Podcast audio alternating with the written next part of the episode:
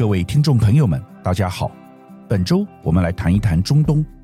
讲到中东，传统大家想到的就是沙乌地阿拉伯的沙漠以及石油，这个印象没有错。不过最近有了很多改变。我为什么要跟大家分享这个中东特辑呢？主要原因是最近中东发生了很多事情，包括沙乌地阿拉伯、卡达、杜拜，还有以色列，都引起了全世界很大的轰动。首先，我们来看沙乌地阿拉伯。沙乌地阿拉伯是中东的大国，也是过去和台湾最主要有往来的国家。最近，沙乌地阿拉伯发生了很多事情，值得台湾注意。美国财经媒体报道，沙乌地阿拉伯王储兼首相穆罕默德·宾·沙尔曼告诉了他的同僚，他不再有兴趣取悦美国。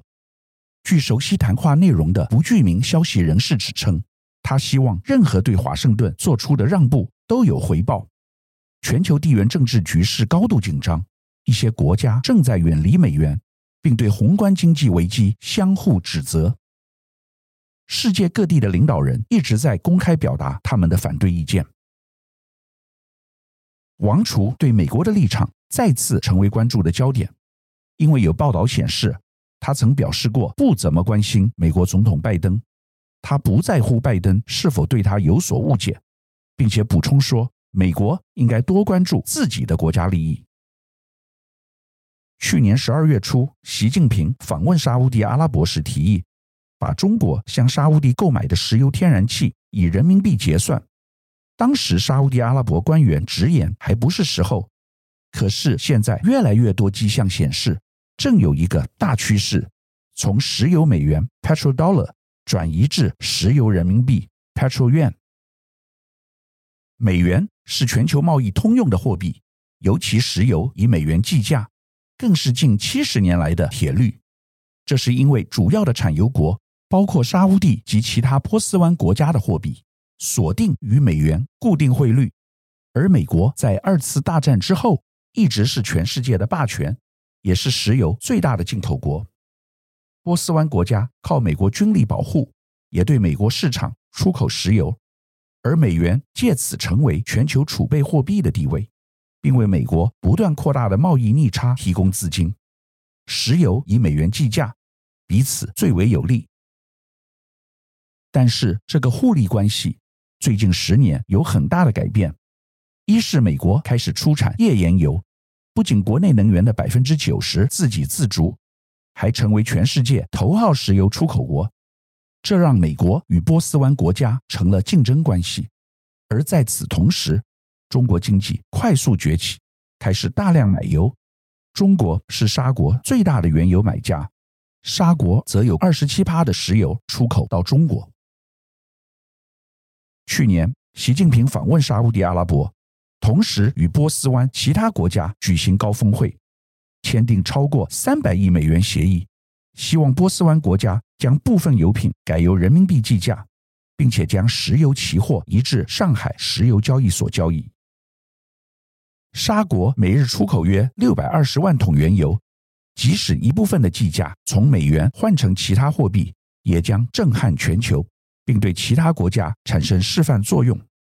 美元在国际金融体系中的霸主地位也会被削弱。沙国位处中东地区阿拉伯半岛，东临阿拉伯湾，西濒红海，东接卡达、阿拉伯联合大公国，南临阿曼及也门。沙国经济以石油为基础，拥有全球第二大已知石油储备。沙国王储穆罕默德·宾·沙尔曼。二零一六年四月提出愿景二零三零计划，希望降低对石油的依赖，促使经济多样化发展。其中，绿色交通和智慧医疗是台沙最有潜力合作的领域。愿景二零三零将确保环境永续列为其中一项分支目标，旨在减少土地、空气、水资源的污染。该项计划吹响了沙国绿色革命的号角。以愿景二零三零为基础，沙国后续又宣布了一连串永续计划倡议，其中最值得关注的就是新未来 NEOM 计划。二零一七年，沙国宣布将于西北部打造一百趴使用再生能源的营建项目 NEOM。NEOM 计划包含一座零汽车、零马路和零碳排放的带状城市 The Line，以及一座基于循环经济打造的悬浮工业城 Oxagon。致力百分百使用再生能源的 NEOM 计划，与愿景二零三零环境永续目标形成呼应。沙乌地阿拉伯王储穆罕默德·宾·沙尔曼，二零二二年十一月十七日飞抵韩国首尔，与南韩总统尹锡悦与企业领导人举行高层会谈，短短数小时就谈成总价值七百五十亿美元，约新台币二点三兆元的经济合作协议。最主要目的就是为了协助王储完成他所提出的智慧城市新未来城 NEOM。建设计划，好让沙国从目前的仰赖化石燃料经济转型成永续环保经济。除了和南韩的合作外，沙国近期还破天荒地与其在中东的敌对国家恢复邦交。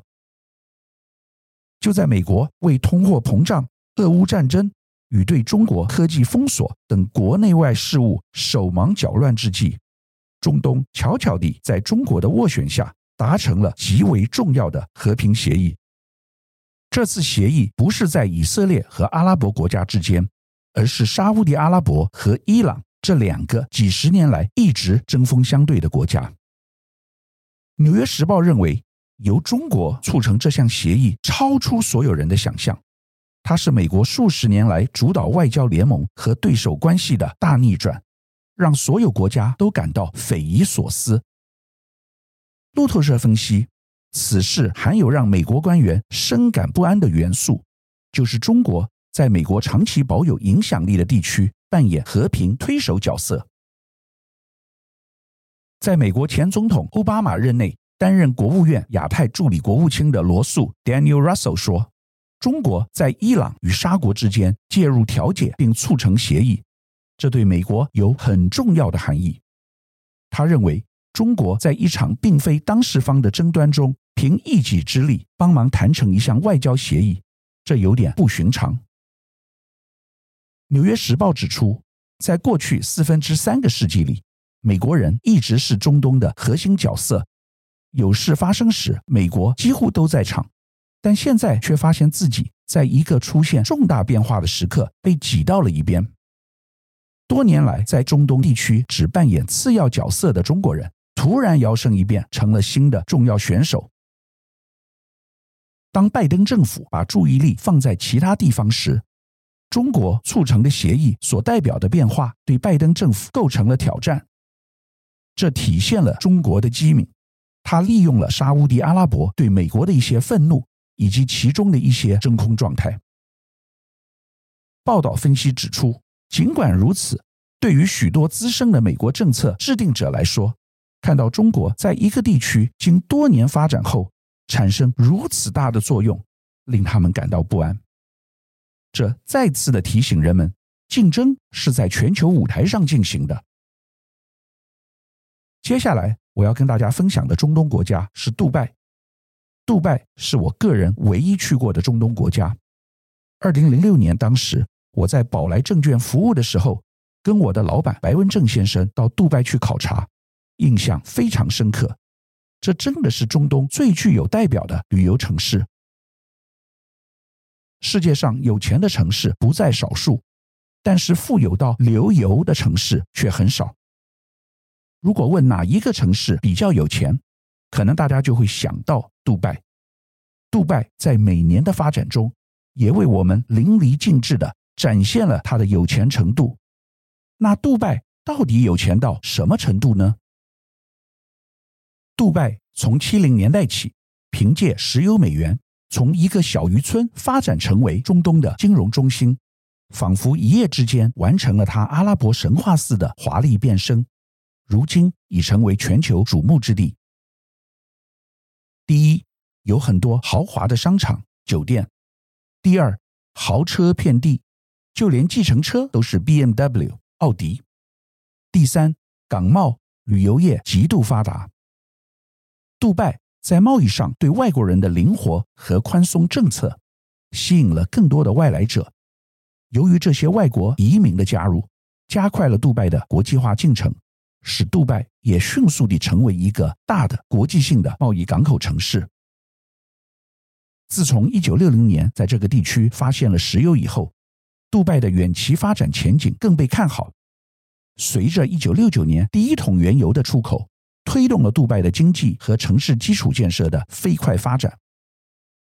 1971年12月2日，杜拜联合阿布达比和其他五个酋长国成立了阿拉伯联合大公国阿联酋。杜拜与其他阿联酋酋长国不同之处在于，石油其实只占其 GDP 的六趴，大多数的收入来自杰贝阿里 （Jebel Ali） 自由区，现在更多是来自旅游收益。接下来我要跟大家分享的中东国家是卡达。过去我们可能不太了解卡达，但这是一个非常富有的国家。最近最令人津津乐道的事情，就是举办了世界杯足球赛。总共花了数千亿美元，但是办得非常成功。我想大家对于这么小的国家能够办这样子一个世界性的活动，一定印象深刻。二零二二年 FIFA 世界杯足球赛，光是基础建设，卡达狂撒超过两千两百亿美元，打造史上最昂贵的世界杯，还引发劳工、环保等争议，营收不赚反亏。中东海湾国家卡达图的是什么？建造新足球场馆花了六十五亿美元，建设无人驾驶地铁系统三百六十亿美元，租三艘超豪华游轮当海上旅馆。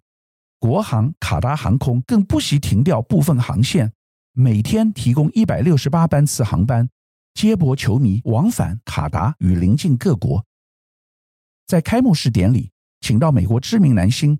摩根·弗里曼担任引言嘉宾，请到南韩天团 BTS 救国与当地歌手献唱主题曲，再再凸显卡达要让世界从体育赛事看见他们的企图心。卡达政府在二零零八年颁布国家愿景计划，目标是成为能够持续发展并为其人民提供高水准生活的先进社会，其中一个重要元素就是体育。过去十五年间，卡达举办了超过五百场的国际赛事。尽管总是因为沙漠气候、高温遭到质疑，但卡达从来没有放弃过任何举办国际赛事的机会，更不惜砸钱一再的更新基础建设。就如这次的世足赛，相较于室外四十度高温，足球场馆空调冷到观众得穿高领毛衣。这个波斯湾小国卡达。土地只有台湾的三分之一，人口数比新北市还少，面临沙乌地阿拉伯、阿联酋等大国夹击，他们却在四十多年间，从采珍珠的小渔村翻身成为中东的先进国家。戏剧化的改变，全因为他们先后挖掘出丰富的石油，以及全球总储量第三的天然气资源。卡达人均 GDP。八万四千五百一十四美元，折合约新台币两百万元，位居世界第四。卡达国民不只是含着金汤匙出生，而是出生的那一刻就已经家财万贯。第四个我要跟大家讲的是阿拉伯联合大公国，又简称阿联酋，是由为人熟知的阿布达比、刚才和大家分享的杜拜以及沙迦。阿吉曼、富吉拉、欧姆古温、拉斯海马这七个大公国组成的联邦制君主国。阿联酋的通用缩写为 UAE。阿联酋位于西南亚阿拉伯半岛东南部，与阿曼和沙乌地阿拉伯接壤。首都阿布达比也是境内最大部族的大公国领地。整个阿联酋的石油储量，阿布达比就占了九十趴以上。其国土面积约占阿联酋总面积的八十五帕，而杜拜的石油储量相当小，所以阿布达比是该国的石油中心。杜拜的繁华并不是因为有石油，杜拜是因为坚信当第二名会饿死，所以很早就开始投资实业。十年 GDP 总值成长了两百三十帕。阿布达比除了丰富的石油资源之外，其旅游业也相当的发达，年平均增长率是十五到二十个百分点。有商务目的的旅客对阿布达比的饭店业有相当的重要性，在一些比较重大的会议和贸易博览会期间，饭店宾馆的客房使用率可以达到百分之百。近年来，其人均 GDP 排名世界前二十。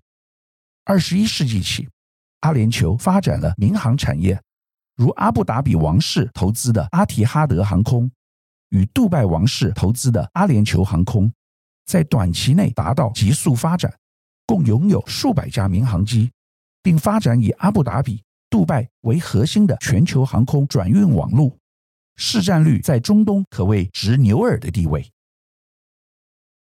最后，我要跟大家讲的是阿拉伯国家的共同敌人以色列。以色列极右派政府一月推动一项争议性的司法改革，计划限制最高法院职权，被批评者认为会威胁司法独立性。消息一出，以色列各大城市连续十周爆发大规模示威活动，数十万抗议者为表示不满，上街挥舞蓝白色国旗。封锁主要干道，并高喊“以色列不要独裁”。抗议人士说，十一日举行的最新示威活动，共计有五十万人上街响应，已成为以色列史上最大规模的集会活动之一。根据美国有线电视网 CNN 报道，以色列总人口数约九百万，若抗议人士提供的数据属实，就表示有高达五趴的以国民众反对当局推出的司法改革计划。英国广播公司 BBC 则称，十一日当天，约有二十四万示威者聚集在以色列第二大城市特拉维夫，而北部港口城市海法也有多达五万人聚集抗议。去年十二月二十九日，以色列史上执政最久的总理纳坦雅胡 （Benjamin Netanyahu）。在交出大位一年半后，再次重回总理宝座，并筹组该国有史以来最右派的政府。今年一月四日，新政府宣布要推动一项司法改革计划，限缩最高法院职权。纳坦雅胡宣称，此举能够恢复政府各部门之间的平衡。但反对者认为，这项改革不仅赋予政府在遴选法官的委员会中拥有更大权力。也让政府有权否决以色列基本法的任何修正案。这次以色列推行的争议性司法改革案，引爆示威，遍地开花。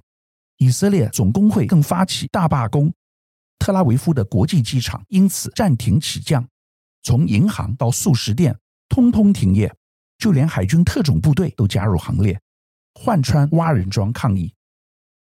在民间不满声浪持续升高下，纳坦雅胡态度终于放软，宣布要暂缓司法改革的立法程序。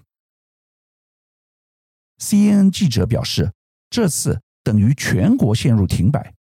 上次机场关闭可是在战争期间，当时以色列和哈马斯加萨武装分子在二零二一年约十到十一天的战争。